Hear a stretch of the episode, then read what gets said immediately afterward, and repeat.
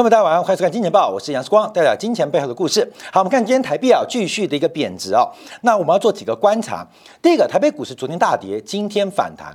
哎，这个消息啊，刚刚好跟美国的众议院议长佩洛西的亚洲行程有关哦。这个。在过去两天啊，佩洛西啊，这个安排了来亚洲出访。那首站呢，应该本来应该在呃明天抵达日本，在日本访问之后，就会去韩国做访问。但因为韩国刚刚换届，所以目前的外交跟政局啊并不明朗，所以。听说啊，佩洛西要改道来台湾进行一些访问的动作。好，这个访问动作啊，啊，昨天公布之后，引发了亚洲股市啊，特别是台北股市的跌幅啊，居于领先的地位。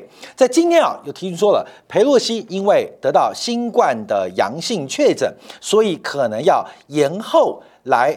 进行亚洲的一个拜访之旅啊，今天亚洲股市啊，像台北股市就反弹比较激烈，但很特别啊，因为这个消息出来之后啊，这个我们看到大陆的媒体啊，这个包括胡锡进就说这个解放军你们踩到底线了，我们绝对会有怎么怎么怎么啊，这个新闻啊一堆，就是他要来，解放军很生气，很不巧的就是台湾的蔡英文。新冠的这个呃家属啊，他的亲人有新冠的阳性的病例，所以他要隔离十四天啊。各位朋友，你知道什么新闻吗？我今天跟我们小编讲啊，这个纯属虚构啊，如有巧合就是纯属虚构啊，如有雷同纯属巧合，就是啊，他要来啊，解放军要生气啊，蔡英文躲起来啊，那不能躲啊，怎么躲呢？啊？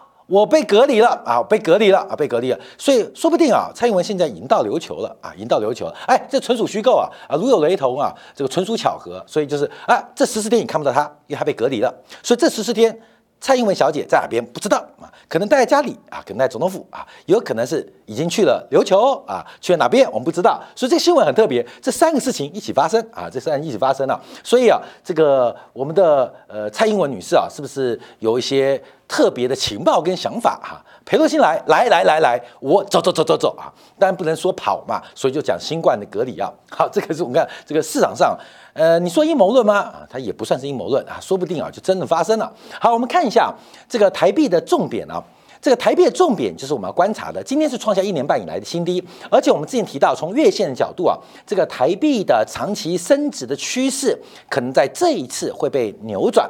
这个升值的趋势啊，应该要从九零年代开始算，台币最高时候来到三十五块钱兑一块钱美金啊，就长期是一个往下。就是美元对台币贬值，新台币对美元升值的一个走势啊。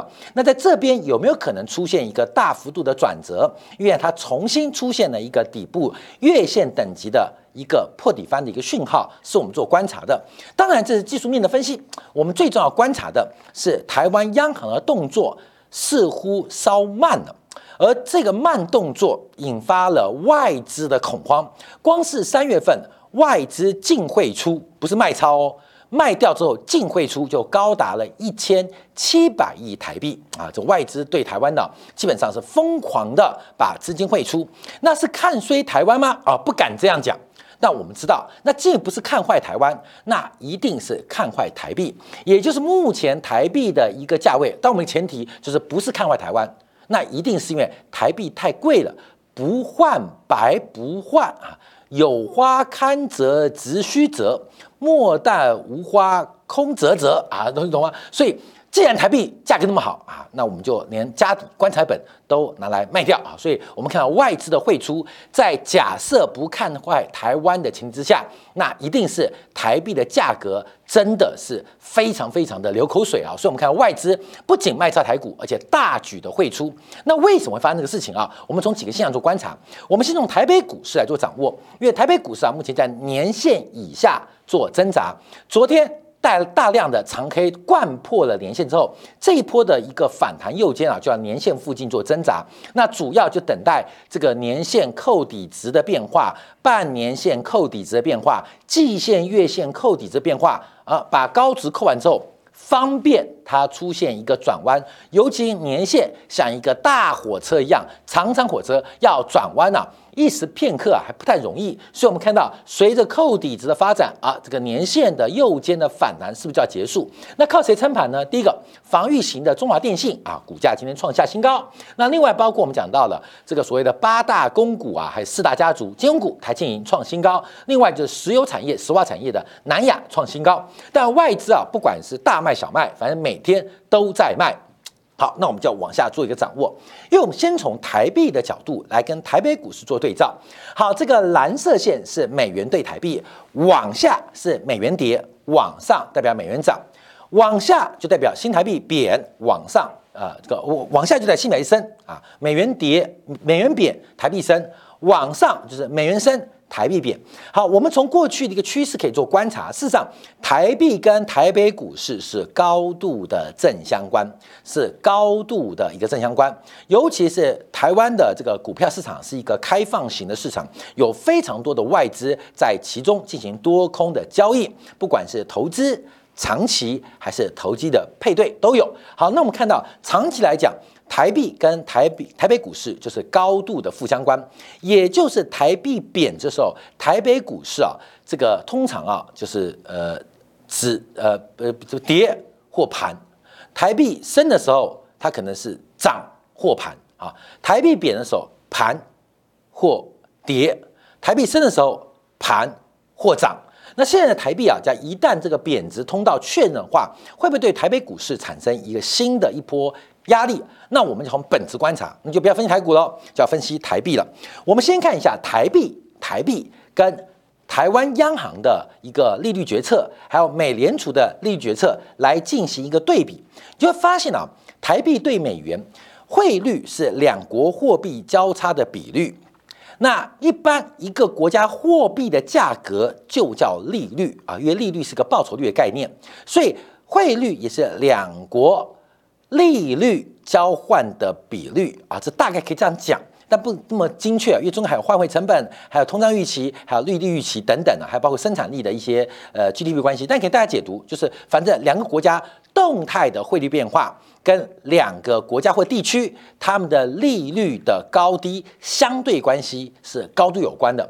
好，那我们看一下，一个蓝色线是美联储的联邦基准利率，那另外橘色线是台湾央行的这个重天现率。那这个中间的关系就可以看到台币跟美元之间关系啊。我们看一下，当这个呃美联储降息的时候。这个回到了本世纪初啊，美联储降息的时候，台币跟进降息，可是美联储降息的幅度比台币更大，所以比台湾央行更大，所以基本上台币通常是升值的趋势偏多。当美联储升息的时候，台币的升势就会走缓，甚至转趋于贬值。美联储降息的时候，降息速度假如比台湾央行的决策快，那台币又再度升息升值。当美联储开始紧缩的时候，台币又开始趋于贬值。那中间有台湾央行的决策，所以基本上我们可以从两个国家跟地区的央行决策，可以看到汇率的长期变化跟发展。好，从这张图啊，大家可以呃轻易的来了解。那现在。现在我们看到美联储的加息的动作开始加快，那台湾央行的加息动作稍显缓慢，因为我们这个一四呃这个三六九十二月份啊召开季度的央行会议啊，并不像美联储开八次会议，一年开八次会议。那五月份美联储可能升息零点五 percent，台湾的央行要到六月份才有利率决策会议啊，所以我们升息动作相对是比较慢，所以台币走贬。这是个长趋势哦，因为美联储升息不是只有一次，美联储启动了一个紧缩跟这个收缩循环是刚刚开始，而台湾动作稍慢，基本上就会很容易引发台币的贬值，非常容易引发台币的贬值。嗯，后面说我们从汇率的角度做观察，从台美之间这个政策利率的差异性、时间的落差，就可以很清楚看到台币一贬难升。一贬难升，但不会一次贬值贬到顶了，但就一贬难升。那台币一贬难升，我们就要往前看，那台北股市就一跌难涨啊，这要做留意哦。这个资金的变化的流向就是非常非常清楚，在这边做观察。那为什么会这样？台币的贬值在今年度啊，相对于韩国啊，相对于这个大陆地区啊，人民币啊，我们看汇率来讲，台币算非常弱的。为什么？我们先看一下其他国家或地区的央行决策。呃，昨天巴基斯坦召开了一个紧急的临时安排的央行会议啊，把巴基斯坦的官方基准利率拉高了二点五个百分点，来到了十二点二五，这拉的速度非常快哦，是创下一九九六年最大的加息幅度。好，我们从巴基斯坦就看到一个非常明显的现象，第一个是通货膨胀，但更重要的是货币贬值。随着美国的收缩循环，新兴国家积极的加息。提供诱因，拉高放空的成本，来护住汇率。我们简单来讲啊，简单来讲，哎，国民有很多银行的理财专员会卖你一些外币的定存嘛。这几年不红，因为现在利率很低嘛。呃，在五年前、八年前、十年前，什么投资南非兰特啊，存澳币、纽币啊，这个呃，这个属于高息货币，是有个套利空间呢。所以通常利率拉高，你会干嘛？譬如说，南非的货币稳定，利率又高，你就会把台币。换成南非南特来进行定存嘛，外币定存，叫做澳币纽币的利率报酬率比较高，像以前百分之四、百分之五，那很多人就会把这个钱拿去做外币定存啊，赚利差也赚汇差，所以这是一个简单解读。所以把利率拉高，基本上就有诱因了嘛，把资金给留住，同时放空本国货币的成本变高，所以我们看到巴基斯坦央行昨天动作就很明显，为了逐变。啊，为了逐贬，所以现在新兴国家他们基本上为什么升息动作那么紧张、那么快速、那么汹涌啊？各位，我们看一下哦，我们看一下乌拉圭央行昨天也大幅加息了一点二五个百分点，一次加息比一次快，当然也是因为通胀的关系。第二个就是资本外逃、本币贬值的压力越来越大。我们看到昨天晚上啊，今天下午啊，这个美元指数已经要准备挑战一百的整数关卡，所以在本币的贬值受到美元强力升值跟紧缩的过程当中，使得各个新兴国家或地区的央行都遭遇到极大压力，内部是通膨胀，外部是资本流出、汇率贬值的一个发展，而汇率的贬值又会倒过来使得购买力降低，让内部的物价膨胀越来越快。所以啊，这个升息啊，基本上一个是压抑物价，内部压抑物价；第二个是要护住汇市，要挡住汇率贬值的一个压力。所以，包括昨天乌拉圭央行继巴基斯坦央行之后也做加息了。那不仅乌拉圭，不仅巴基斯坦，我们看到连秘鲁也再度加息，加息了零点五个百分点，是连续第九次央行会议做加息。而目前秘鲁的基准利率已经创下十三年新高，还是一样两个原因。第一个是内部的物价上涨，第二个是外部的汇率贬值，所以我们看到所有的新兴国家跟地区央行现在都是紧急加息，一次比一次快，一次比一次加息幅度来的大啊！这个动作就很重要，因为你不这样做或动作稍慢，那直接付出的代价就是内部的物价失控，另外是汇率贬值形成一种预期。一种叫通胀预期，一种汇率贬值预期，所以我们看到新兴国家现在不断的啊，跟地区啊不断的升息。我们光是跟去年九月份相比，这个升息的央行越来越多。那不仅一次，甚至两次、三次、四次、五次啊。我们光是对比这个大图，全球各个国家跟地区的央行的利率政策，这个绿的就是减的。那红的就是加息的，我们看到加息的各个央行越来越多，越来越多，而且加息无效。为什么无效？因为实质利率仍然是深度为负。好，各位，我们看这张图哦，你可以看到一个很特别的现象啊，特别现象。第一个，我们看到本来加息的这丹麦啊，啊，包括了瑞典呐，包括我们看到呃韩国啊，就这个几个国家啊，这几个国家不多不多，到这边是一大块啊，一大一大坨。一大坨一大坨啊！各位，这个国家，可是这个加息的央行变多之后，我们看实质利率变化，这实质率在这边，就是央行的官方利率跟各个国家地区的物价相减，我们看到实利率的状况变得越来越严重。从去年九月到现在三月，隔了半年，加息的国家地区央行越来越多，可是实质利率却越来越低，这代表的是加息的速度不够。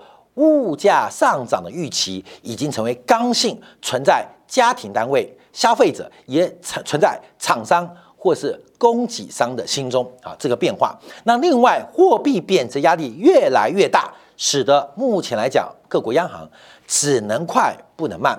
我们之前提到啊，之前提到啊，我们之前提到，我们看到这个台湾的央行会不会跟美联储一样，出现了一个货币政策失误的可能性？因为我们看到亚洲的这个亚元呐，亚元指数，这个亚元指数啊，人民币占百分之三十八的权重，韩币占百分之十三的权重，新加坡币新加坡币啊占十一 percent 的权重，港币、卢布、台币分别占九 percent、九 percent 跟六 percent 的一个权重。那目前我们看到亚元目前也从盛极而衰。开始出现趋于贬值的发展，在四月八号，我们来观察，目前亚元几乎是创下近一年以来的新低啊，持续的在破底当中。那当然，台湾地区的新台币就不能置身事外，所以我们特别观察台湾央行的货币政策会不会失误，就跟我们过去，我们从去年下半年不断的提醒到美国。该升息没升息，该缩表没缩表，纯粹因为鲍威尔要准备连任，因为他的任期能否得到连任，使得很多的决策因此延宕。不仅鲍威尔，包括美联储很多的理事、很多分行的换届，还有包括去年第三季，还记得吗？美联储炒股的丑闻，使得整个下半年，从去年第三季到第四季，一直跑在就是换不换。要不要连任？换谁？谁有丑闻？延宕拖到了本来应该加息跟缩表的一个时间。所以为什么最近我们看到美国很多的官员，他们认为加息要快，加息要凶，主要就是为了弥补去年没有做的工作。好，这个事情就是我们在去年下半年提醒的。我们不担心加息，而担心加息过猛；我们不担心政策改变，而担心因为。错误而做的弥补行为，而这个弥补可能会伤害更深。所以现在台湾央行该加息不加息，等到一旦发现苗头不对，大量的资本外逃加速的情况之下，再开始紧急加息，会不会使得高杠杆的一个资产价格会出现更大的风险？这个官们要做留意。所以我们回来看一下，昨天晚上啊。呃，这个圣路易斯美联储啊，圣路易斯分行的叫布拉德，布拉德以前是鹰派啊，现呃以前鸽派变鹰派啊。他在四月七号啊，在密苏里大学当中做一个演讲，主题啊是美联储是否落后于曲线来做的一个专题演讲。好，我们先讲结论。他第一个认为，美联储需要把利率再加三个百分点，加到百分之三点五，来面对目前的一个通胀，要认真面对目前。直率曲线倒挂对经济成长的一个警告讯号。另外，肯定说美联储目前的确落后于市场，尽管抵押贷款利率跟政府公债的收益率它远远超过美联储的实际变化，可是可是美联储的反应仍然是非常非常慢。好，那我们就要观察几个重点啊。第一个，到底要加息百分之三点五，加到百分之三点五是随便喊的吗？是随便讲的吗？是所谓何来？我们就要看看昨天他讲法，布拉德说啊，他承认啊，美联储的政策已经不能完全反映啊这个市场上正在发生的金融紧缩，也就是市场的预期，已经把美联储的预期做出了领先反应，市场已经预期到美联储的预期，而。预期做出反应，所以我们看到最近我们这个包括美国的三十年期国债跟两年期国债的一个利率水平啊，出现大幅度的扬升，从原来接近百分之零的两年期国债，迎来到百分之二点四，甚至百分之二点五的水平，所以市场的反应远远快过于美联储，这导致美联储对于市场的利率水平出现了失控的状态。已经完全出现了一个失控的危机，因为动作慢了嘛。好，我们再往上观察啊，布莱德说啊，这个事情会怎么发生？这事情啊，很像一九七三年跟一一九七四四一九七四年跟一九八三年。其实，在四十年前啊，美联储对于通货膨胀、对于物价上涨、对于全球景气也做出了误判。那误判不恐怖，怕的是最后的弥补。修复的政策会挫败经济，包括一九七四年，更恐怖的是一九八三年沃克的时代啊，因为因为要解决问题，不得已使用痛苦的利率水平，然后来控制物价，来控制供需的关系，最后引发了经济深度的衰退。所以美联储现在错了，但错了之后，这个修复动作比较危险啊，比较危险。我们也就错了，有时候我们知道搞砸嘛。我们有时候搞砸那个呃做菜啦，盐巴加多了，那怎么办呢？有人开始加东加西，结果整个炒高丽菜嘛，朋友们炒高丽菜，盐巴加多怎么办？加水啊，那水加多了又变淡怎么办？再加盐啊，那盐又没拿捏好又是变变变咸了，再加水啊，水又没控制好又变淡了，再加盐呐，本来炒高丽菜变成高丽菜汤。你懂吗？就是不断的修复跟弥补，反而使得原来简单的问题变得更加严重。那现在布拉德布莱德啊，布拉德啊，他其实点出我们过去半年一直提到的，美国不怕升息，升息不恐怖，而是怕它升息速度过猛，而这个修复。跟弥补的动作引发市场上极大的一个滑坡。好，我们看一下布拉德的算法用出了泰勒法则。好，我们现在看泰勒法则。这个泰勒法则是一九九三年啊，这个泰勒啊，这个一个经济学教授所做出的一个呃利率的观察。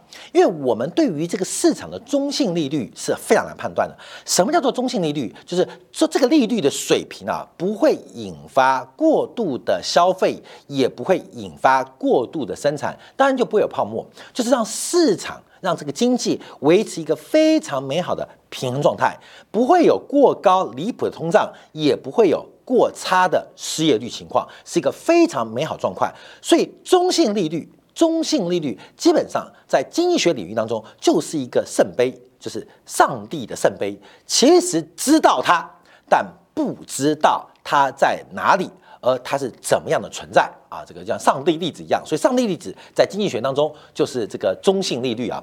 所以泰勒教授就用一个公式，简单的方法来进行计算。那他怎么计算呢？他就是把通货膨胀、产出缺口。名目利率跟官方的一个期待做出了一个公式来做计算啊，如下啊，R 等于大 R 等于小 r 加派加一个阿尔法啊，一个权重，那派减派 plus 啊，再加上一个产出缺口，就是一个公式啊，这个公式。好，那我们先回来看一下，那布拉德啊，把它做了一个修正啊，把它修正，就把政策利率、官方利率啊，在这个画面下角啊，官方利率啊，官方利率在这边，嗯，官方利率，官方利率到底要多少？有几个方法决定。第一个，实质利率应该是多少？通货膨胀应该是多少？而通货膨胀跟通货膨胀的目标差距又应该多少？还有包括了供需的缺口，也就是失业率的状况。布拉德把这个权重跟公式做了调整之后，算出来是百分之三点五，百分之三点五，就认为目前美联储的官方利率是百分之三点五。那这边有几个变化做关注啊？因为布拉德把产出缺口。用零来置换，用零来置换，基本上认为说这个中性利率啊，所以没有产生缺口问题。那另外把通胀率跟目标通胀率来进行一个差减啊，目前通胀水平是百分之三点六吗？是百分之三点六吗？那三点六减去目标通胀率的二点零，就产生了一点六。那通胀率这是政府预期的物价膨胀百分之二。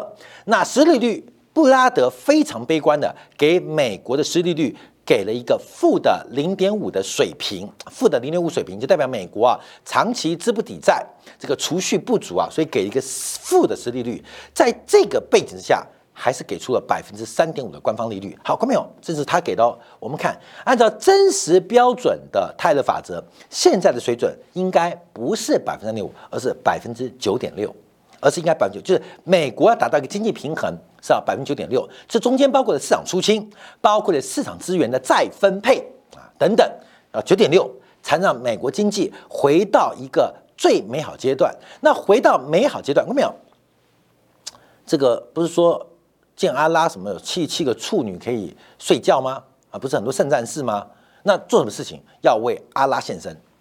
好，那我们想去上帝见上帝啊，进进到一个这个新世界啊，到上帝的怀抱，后面要干嘛？要先死掉，你懂吗？美好的世界，什么呃什么圣召七级辅助西方极乐世界，怎么看到西方极乐世界？先挂掉，好，先挂掉。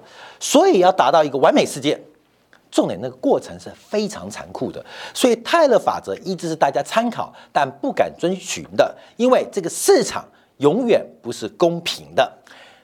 掌握资源的人必然就掌握权力，生产这个掌握生产工具的人就决定了生产关系啊，决定了顶层的政架构，所以不可能愿意接受资源的重新再分配，这是不可能发生的。所以泰勒法则一直是一个理论。那真实的变化就像布拉德进行修正。好，所以目前啊，他认为啊，利率要升到三点五 percent，而这个让市场上出现比较大的变化。好，那我们看一下昨天的美国直立曲线出现了过去这几个月来最大的改变哦，看到没有？最大改变哦。我们前阵子啊，很多观众都知道直立曲线倒挂嘛，就是中短中期的利率高于中长期的利率出现倒挂。在昨天布拉德讲话之后，昨天的中长期利率反弹的速度。很快哦，不管是十年期的呃殖利率，还是包括三十年殖利率，从四月份以来，包括昨天都开始加快，也就是美国的殖率曲线，它的尾端正在往上移动，正在往上移动，往上移动。哎，关没有？殖率曲线倒挂是一个衰退的警讯，殖率曲线一旦翻成正斜率。这代表经济的复苏成长在望哦。为什么才隔了一个多礼拜，美国的直率曲线开始出现翻转？你有没有注意到？就过去一段时间啊，我我相信观众都看到，就各个媒体、各个投资银行，包括我们节目都提到，直率曲线倒挂就代表是个衰退的前景，因为长期的呃产出跟需求预期嘛，所以它会出现比较低的报酬率，短期受到官方影响出现倒挂。妙了嘞！怎么会在四月份，就是五月初要开利率决策会议之前，开始长天期往上哦，短天期利率往上了，长天期开始补，开始追，开始改，让资权变成正向。好，观众朋友，就回到我们刚刚提到一个重点，这个美国调整全球的资产负债表是非常有一套的。我们常提到这个是资产，这边是负债，它是恒等式。我们昨天有提到。美国的缩表计划非常恐怖，平均每个月假是九百五十亿美元，透过三点三倍的货币乘数，还不含美元的外溢效果，每个月会收缩两三千亿美金回来，流动性回来，一年不是一兆哦，是两三兆多。那全球资金、全球资产负债表是同步的衰退，这是全球范围内的。可是，可是有人是资产衰退，有人是负债衰退，哎。你喜欢资产衰退、负债衰退？我们都喜欢负债衰退嘛？这个房贷还快一点点，最好把信贷也还掉，而我们资产增值。可在这个紧缩过程当中，资产负债表的共同的衰退是必然发生的。可是这是全球范围之内哦，全球范围之内哦。可有的国家是资产衰退，有的地区是负债衰退，这就不见得平衡哦，这就不见得平衡，这就是一个金融转移的过程。这是个财富转移过程，这是个全球资产负债表是膨胀收缩，而个别调整的机会到了。所以，我们说美国华尔街很厉害，华尔街真的很厉害吗？华尔街其实它只是调动人的欲望，人的贪婪的欲望，人类贪婪的欲望，让华尔街以犹太帮为首的他们轻易的调动世界的财富，这是非常容易的，非常容易。为什么？因为所有人只会看涨，不会看跌。所有人只想变好，不会想变坏。我以身体来讲，观众朋友，今天很多我们这个金钱豹观众朋友，你年纪可能也不小了。你期待你的身体会越来越健康吗？你期待你的头发从白的再黑回去吗？你期待你脸上的皱纹会自然凭空的消失吗？我们每个人都希望明天会更好。这个世界告诉我们残酷的现实：明天。不见得会变好，甚至会变坏。叫知足常乐嘛。或许今天就是最好，明天能跟今天一样好，我们就很满意了。可在旧市场，大家能够满足吗？股票买了之后不动，你能够接受吗？买了当然希望涨，可是真的明天会比今天更好吗？人类的平均寿命大概七十六岁，可是 S M P 五百的平均寿命，美国五百大企业平均寿命只有四十七岁。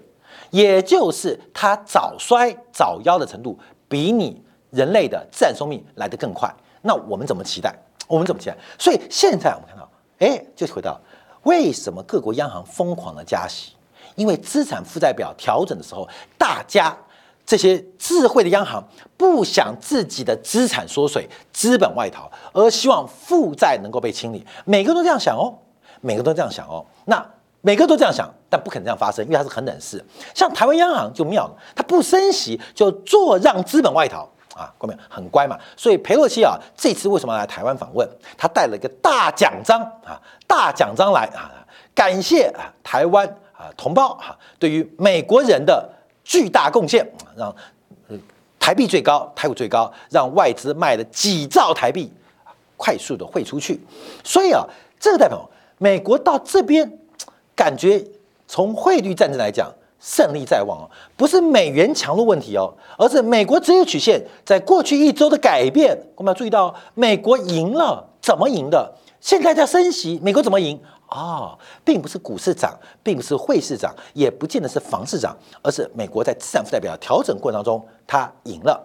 好，我们看到美国三年、十年期的国债殖利率啊，昨天来到了二点七一九。我们另外看一下布拉德的一个说法，为什么？因为布拉德曾经是歌王，现在会变为鹰王，是一个非常大的一个转折跟变化。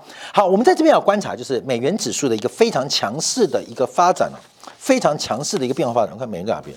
美元，美元，美元，美元，美元，美元，美元，美元在哪边？美元，美元，哦，美元在这边，一百点九喽，美元又创高喽，美元已经来到三位数字喽，在今天啊，这个九十九十九点八了，我们画的车满是一百点九啊，那美债开始出现变化，哎，这一百点九可能刚好到，那会发生什么事情啊？因为时间关系啊，我们在这边啊暂时告一个段落，稍后我们继续来解读啊，这个当。美元收割完毕之后，全球的财富转移会什么样变化？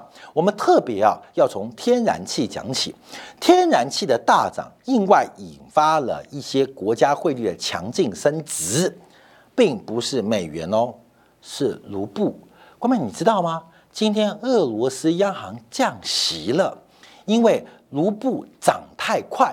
俄罗斯央行受不了，全世界人嘴巴不愿意，心里笑嘻嘻，都在抢卢布，抢到俄罗斯央行在昨天，在今天下午宣布降息，你们不要再抢卢布了。到底发生什么事情？天然气价格暴涨，跟卢布的狂升，逼迫使得俄罗斯央行要打压卢布，发生什么事情？休息一下，马上再回来。